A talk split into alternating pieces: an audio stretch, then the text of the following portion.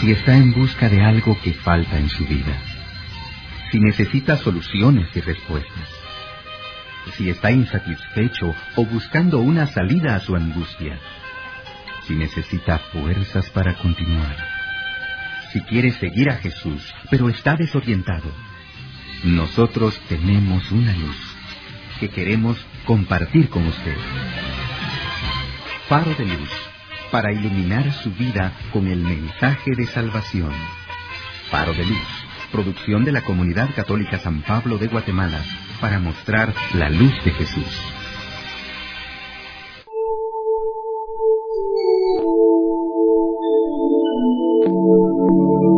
Que la paz del Señor esté contigo. Aun cuando nuestra función principal es presentar la buena nueva de salvación por Jesucristo, también debemos enseñar temas afines para mejorar la comprensión de las Sagradas Escrituras. Por lo que hoy presentaremos el tema La gracia de Dios, la cual nos ayuda a alcanzar la vida de santidad que necesitamos para llegar a su presencia pero no todos comprendemos a cabalidad lo que la gracia significa, por lo que en este faro de luz trataré de explicar brevemente los aspectos más importantes de ella, para que saquemos del máximo provecho de ese precioso don que Dios nos ofrece. Escucha con atención.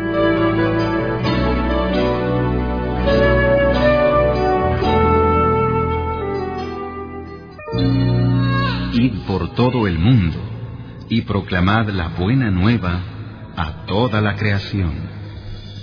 Marcos 16:15 Nos ponemos en tus manos, Señor, y abrimos nuestros oídos y nuestro corazón para escuchar tu palabra. Ayúdanos, Padre Celestial, a hacerla vida en nosotros. Te lo pedimos en el nombre de tu Hijo, nuestro Señor Jesucristo. Amén.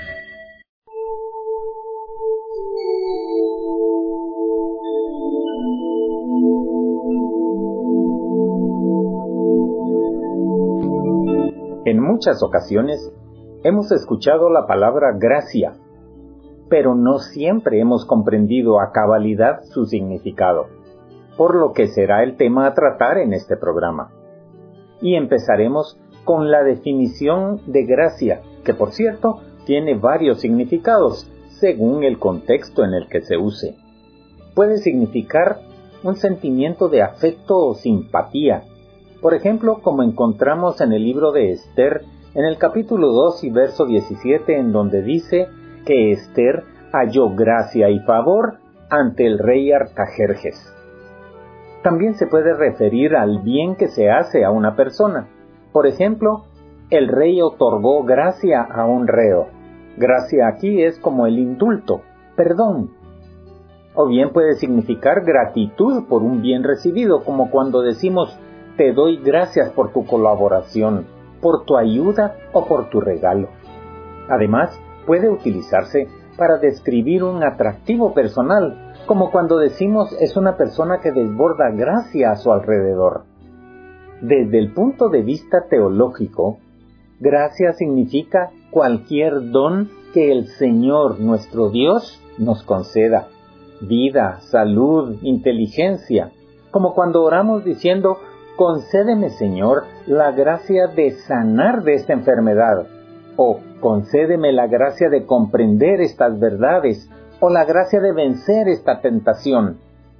La gracia es un don sobrenatural que Dios concede para conducirnos a su presencia, que es el fin de nuestra creación.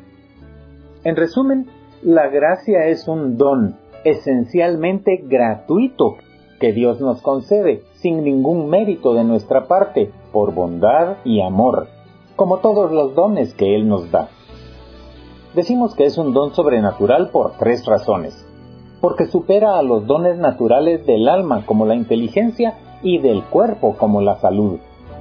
Es un don sobrenatural porque nos eleva a un orden superior. Es como el injerto que comunica a una planta una vida y naturaleza distintas a las que tenía y le hace producir flores y frutos que antes no podía producir. Esto significa que por el don de la gracia podemos producir actos sobrenaturales que nos harán merecedores del cielo. Y es un don sobrenatural porque no lo podemos obtener por nuestras propias fuerzas. Nos es dado por Dios. La gracia es, pues, un don que solo Dios concede a quien quiere y como quiere, al alma, aunque el cuerpo participa de él indirectamente, puesto que está unido al alma. La gracia la da solamente Dios por los méritos de Jesucristo. Antes de su venida, Dios la concedía en atención a los méritos que Cristo obtendría, y después de su venida, la concede en atención a los motivos que Él obtuvo. Y aunque los ángeles, la Virgen y los santos pueden pedir la gracia para nosotros, es solamente Dios quien la da. Santiago, en su carta en el capítulo 1 y verso 17, dice, Todo lo bueno y perfecto que se nos da viene de arriba, de Dios. Dios, como principio y fin de todas las cosas, creó al hombre para sí mismo. Por consiguiente, lo creó para dos fines. El primero, conocer, amar y servir a Dios en esta tierra. Y segundo, gozar de Dios en el cielo. Esos son los dos fines que tenemos los humanos. Conocer, amar y servir a Dios en esta tierra y gozar de Dios en el cielo. Para que nos quede claro, volveremos al origen del término gracia. Este proviene del griego charis, que se refiere a la actividad de Dios actividad que llevó a cabo en la creación y también en el proceso de salvación que está dirigida al corazón de los hombres para que se abran a Dios en plena comunión con Él, es decir, para tener una relación íntima con nuestro Creador. La gracia es entonces el modo con que Dios hace partícipe al hombre de sí mismo, de su esencia, para ello, la gracia divina modela la naturaleza humana de acuerdo a los deseos de Dios. En resumen, la gracia es una manifestación del amor de Dios que nos prepara para que lleguemos a tener una relación perfecta con Él. Aquí algunos ejemplos. En el Antiguo Testamento, la gracia se presenta como la forma preparatoria de la intervención de Dios. Como dice el Génesis donde se narra la creación, pero también y sobre todo en el capítulo 12, versos del 1 al 3, en donde notamos la interacción de Dios con Abraham. Ahí dice, un día el Señor le dijo a Abraham, deja tu tierra, tus parientes y la casa de tu padre para ir a la tierra que yo te voy a mostrar. Con tus descendientes voy a formar una gran nación, voy a bendecirte y hacerte famoso y serás una bendición para otros. Bendeciré a los que te bendigan y maldeciré a los que te maldigan. Por medio de ti bendeciré a todas las familias del mundo. Con esto, Dios hace que la historia del mundo entre en una nueva etapa. De la humanidad sumergida en el pecado, Dios va a formar un pueblo nuevo que comienza con Abraham. Esta promesa hecha a Abraham se confirmó con los dos elementos esenciales que mencionó antes. Primero, su descendencia numerosa y segundo, llegaron a poseer la tierra prometida. Más tarde, en las Sagradas Escrituras vemos que Dios estableció una relación de alianza cada vez más profunda con el hombre, relación que culminó con el nacimiento de Israel como pueblo liberado de la esclavitud y dotado de dignidad, identidad y de un porvenir. Pero en ese pacto o alianza de fidelidad encontramos dos argumentos que son contrarios. Primero, la infidelidad a la alianza de parte del pueblo de Israel. Y segundo, que a pesar de que el pacto fue roto por Israel, Dios persiste en la predilección de ese pueblo suyo pues Él nunca falta a su palabra. Esto nos muestra cómo Dios se ajusta a la situación humana. Al mantener su pacto, entendemos que el interés salvífico de Dios por el hombre muestra que todo fue creado para bendecirlo, y esto produjo un conocimiento nuevo y fundamental de Dios y de su gracia. Llevó a cabo la salvación del hombre porque es su creador y él ama a su criatura. Y en el Nuevo Testamento notamos que allí está muy difundido el tema de la gracia, pues ya se cumplió la promesa del Antiguo Testamento.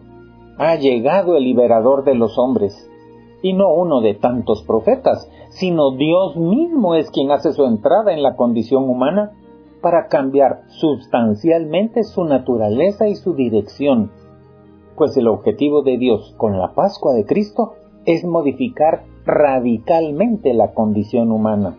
Como dijo el mismo Jesús, yo he venido para que tengan vida y para que la tengan en abundancia. Evangelio de San Juan capítulo 10, verso 10 en su segunda parte. La gracia es, pues, un don gratuito que Dios otorga al hombre mientras es pecador y no merece más que el juicio de condenación. Por lo que la gracia como tal no depende de la observancia de los mandamientos, pues es un don que Dios da. Hay dos tipos de gracia. La gracia actual, llamada también auxiliante, y la gracia habitual o santificante. La gracia actual o auxiliante es el don sobrenatural por el cual el Espíritu Santo ilumina nuestro entendimiento y mueve nuestra voluntad para que evitemos el mal y para que practiquemos el bien. Y al decir que la gracia es actual, no nos estamos refiriendo a una condición de tiempo, como decir actualmente o ahora, sino que significa que es una gracia que actúa, que hace, que lleva a cabo.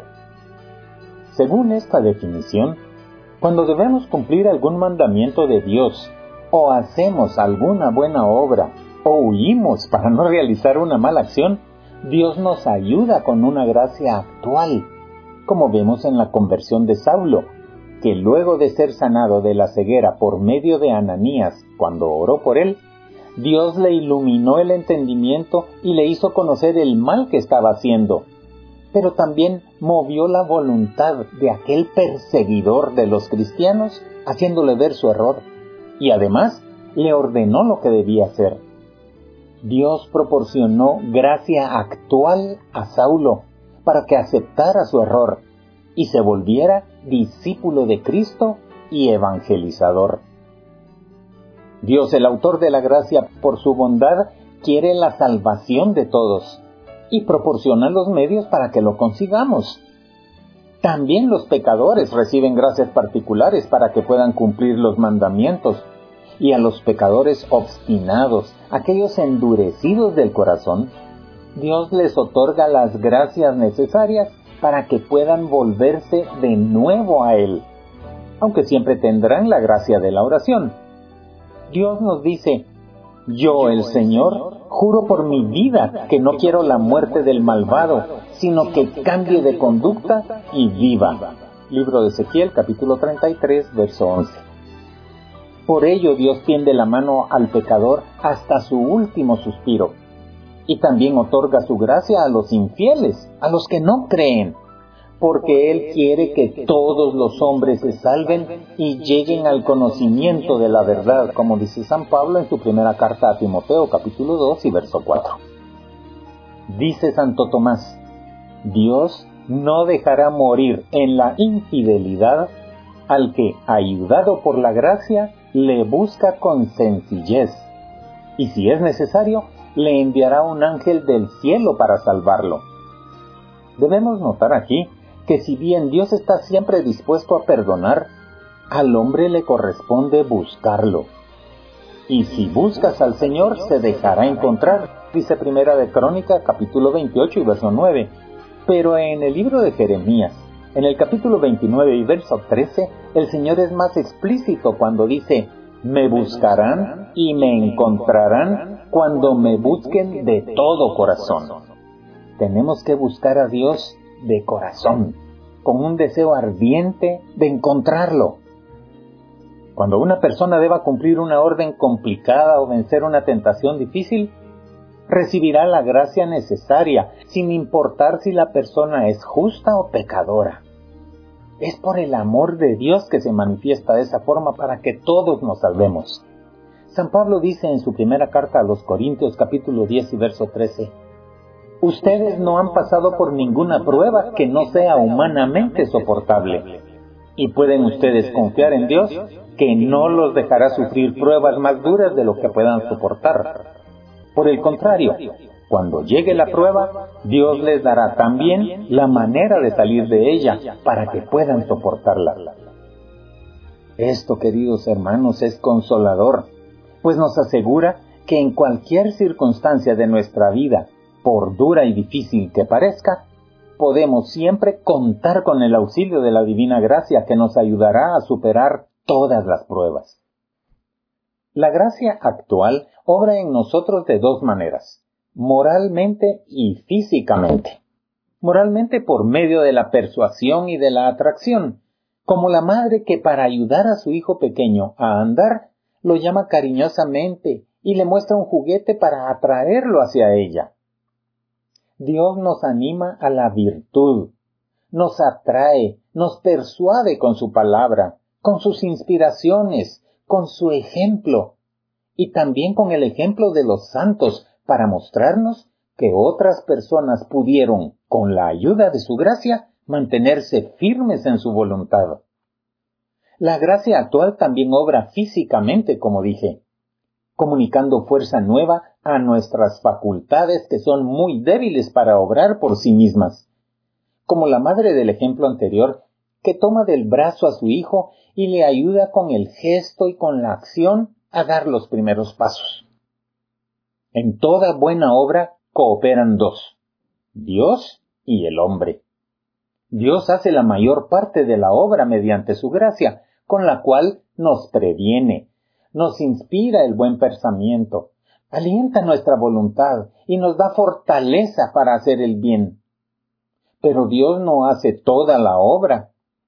Es preciso que nosotros cooperemos. Sin nuestra cooperación no podría estar hecha la obra para cuya ejecución nos concedió la gracia. Y no solo no se llevaría a cabo esa obra, sino que, por no hacerla, perderíamos la bendición que nos hubiera correspondido. Además, Dios exige nuestra cooperación por dos razones. Primero, por la perfección de Dios. Y segundo, por la dignidad humana. Por la perfección de Dios, porque habiendo Dios dotado al hombre de libertad, su dignidad exige no destruir esa libertad, como sucedería si fuese solamente Dios el que obra. Además, Dios no desea que se le sirva a la fuerza. Y segundo, por la dignidad humana, que se sentiría humillada de ser tan solo un instrumento de Dios como lo son las criaturas irracionales. En este caso, el hombre obraría sin mérito y no sería acreedor a ningún premio, tampoco merecedor de castigo.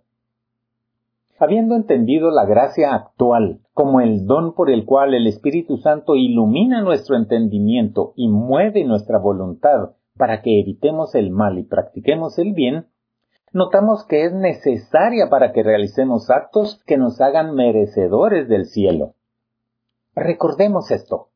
La gracia actual es necesaria para tener fe, para querer el bien, para hacer cosas meritorias a los ojos de Dios, para vencer las tentaciones, para convertirse, es decir, para volvernos a Dios y para perseverar en el bien.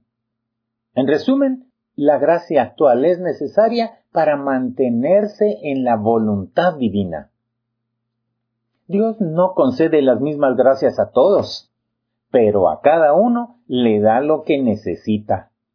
Y distribuye las gracias con mayor abundancia cuanto mejor las aprovecha quien las recibe. En cuanto a la otra gracia, la gracia santificante, tenerla es condición indispensable para salvarnos. Al menos en el momento de expirar, hasta el último momento nos es dada por el amor de Dios. Pero la gracia santificante no se puede conservar ni recuperar sin la gracia actual. Por lo tanto, la gracia actual también es necesaria para nuestra salvación. Esta gracia santificante o habitual es el don que nos hace santos, es decir, justos, amigos, hijos adoptivos de Dios, herederos de la gloria eterna. Se conoce también como justicia porque hace al alma sumisa a la voluntad divina y cumplidora de todos los mandamientos. También se conoce como caridad porque inspira al alma un generoso amor a Dios. Y también se le llama estado de gracia porque Dios colma al alma de sus deseos y necesidades. La gracia santificante se recibe en el bautismo y aumenta con la práctica de las buenas obras y al recibir los sacramentos, especialmente la Eucaristía, pero se debilita con el pecado venial y la tibieza, y se pierde por el pecado mortal. Aunque se puede recuperar mediante una buena confesión o con un acto de contrición perfecta que conlleve el propósito de confesarse. De ahí la importancia suprema de los sacramentos. La gracia santificante nos transforma, pues de pecadores resultamos santos y justos, de enemigos de Dios a amigos, a hijos de Dios. De esclavos del demonio nos hace libres, por lo que debemos aprovecharla como el tesoro más valioso, conservarla con cuidado y si la perdemos, recuperarla cuanto antes por medio de la confesión y aumentarla utilizando los sacramentos, especialmente la Eucaristía y las buenas obras. La gracia es absolutamente necesaria a los creyentes para cumplir los mandamientos y para resistir y evitar el pecado, dado que la voluntad humana está gravemente debilitada por el pecado original. Sin embargo, la gracia no elimina la libertad de los hombres, sino que los hace verdaderamente libres, puesto que hace que los deseos más elevados del hombre coincidan perfectamente con lo que Dios quiere. Y esto representa para el hombre el mejor modo posible de ser. Pidamos a Dios su gracia para mantenernos firmes en su voluntad, alejados del pecado, sirviendo a los demás por amor y con amor. En pocas palabras, pidamos gracia para que podamos alcanzar nuestra santidad. Que así sea. Estimado oyente, si sientes la necesidad de establecer una nueva relación con Dios, te invito a que me acompañes en la siguiente oración. Señor Jesús, Sé que eres Dios, el Hijo de Dios Padre, que moriste por mí y que resucitaste. Hoy te declaro como mi Señor y Salvador. Te necesito. Por eso abro mi corazón y te entrego lo que soy y lo que tengo. Me arrepiento de haberte ofendido y por eso te pido que reines en mi corazón y que tu Espíritu Santo dirija mi vida de hoy en adelante. Concédeme, Señor, la gracia de acudir al sacramento de la confesión para reconciliarme contigo y al sacramento de la Eucaristía para fortalecerme espiritualmente. Amén. Dios quiere que todos lleguemos al conocimiento de la verdad y con ella a la salvación. Por ello nos da su gracia y proporciona los medios para que lo consigamos. Si Dios quiere, la próxima semana enviaré un nuevo tema que te ayudará en tu crecimiento espiritual. Ahora le pido a Dios que su paz, la paz que sobrepasa todo entendimiento, esté contigo.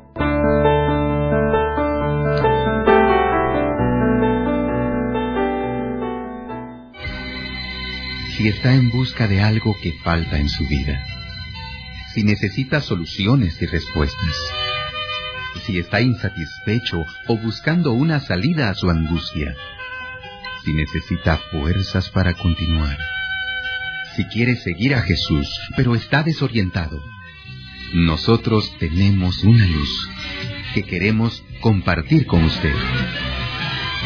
Faro de luz para iluminar su vida con el mensaje de salvación. Faro de Luz, producción de la Comunidad Católica San Pablo de Guatemala, para mostrar la luz de Jesús. Escúchenos la próxima semana.